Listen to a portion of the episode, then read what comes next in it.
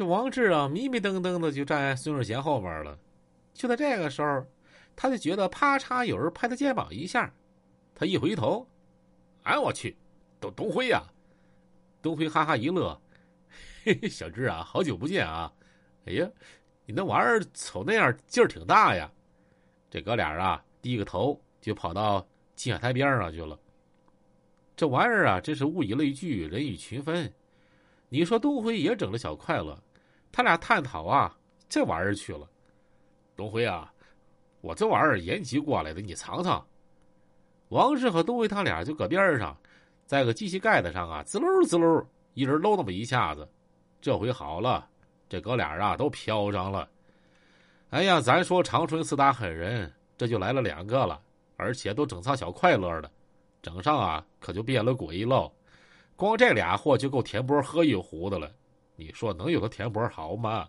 小贤一看人聚的差不多了，再一瞅表，九点半了。那行，差不多，大家该出发了。在出发之前，孙世贤也说了啊，感谢兄弟们今天过来给我捧场，多余的话我就不说了。今儿啊，我欠大家伙个人情以后不管谁家有个事儿啥的，你只要和我知会一声，你看我怎么办就完了。大家伙啊也都迎合他。咱该说不说，这会儿兄弟心挺齐的。虽然孙志贤不是拿钱开路，但是这种情况啊，这种情谊是金钱比不了的。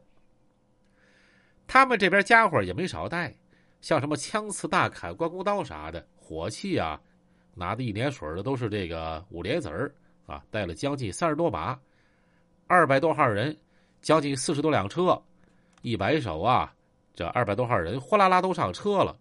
这车队一瞅啊，嘿，都挺像样的。孙志贤奔驰四个七打头，领着车队就直奔双阳。再说田波这边的人啊，要比孙志贤那边多了不少，而且家伙也不次，光枪他就比孙志贤那边多不少，要多出整四十多把枪。但是他这玩意儿就五花八门了，什么老洋炮啊、双管猎呀，也有五连子儿，还有一些短把子啥的啊，就没那么统一了。田波这边也出发了，五六十辆车，该说不说，气势还是有的。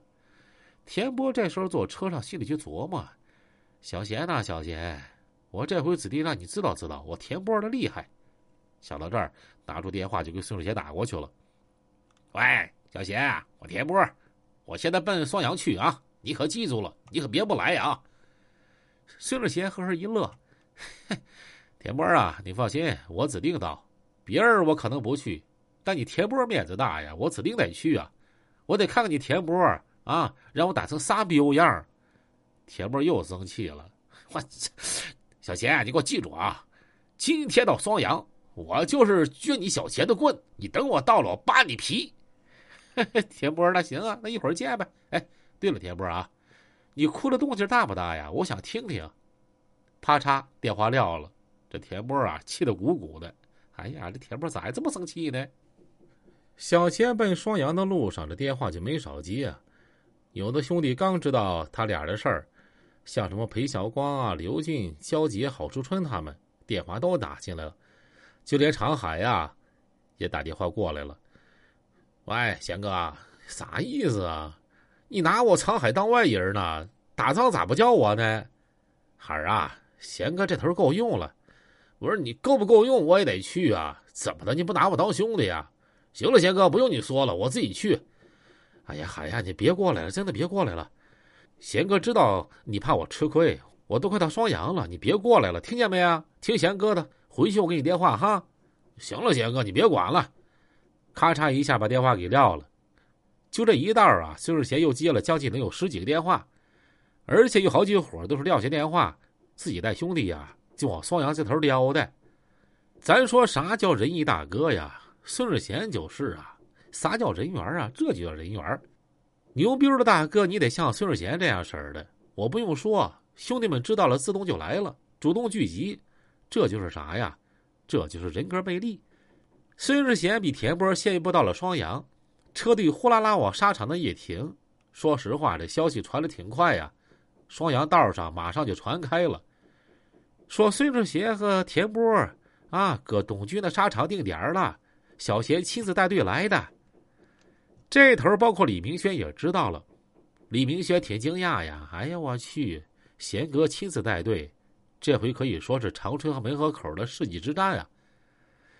孙志贤这帮兄弟搁车上呼啦啦就下来了，一个个手里拿着家伙，前面站一排，一水五莲子儿，一瞅这架势啊，挺瘆人的，贼有排面啊！这个时候啊，咱得着重说一个人，谁呀？疯狗王志。这孙子从海波车上一下来，提个大五莲子儿，溜溜达达的就跑到后边那车边上了。这车边上这帮兄弟啊，都搁前面站着，也没人注意他。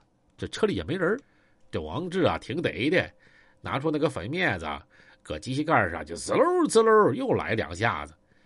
就这两下啊，这家伙直接升天了，一翻白眼儿，眼睛一瞪，呵着感觉身体充满力量，就好像得到奥特曼的加持了。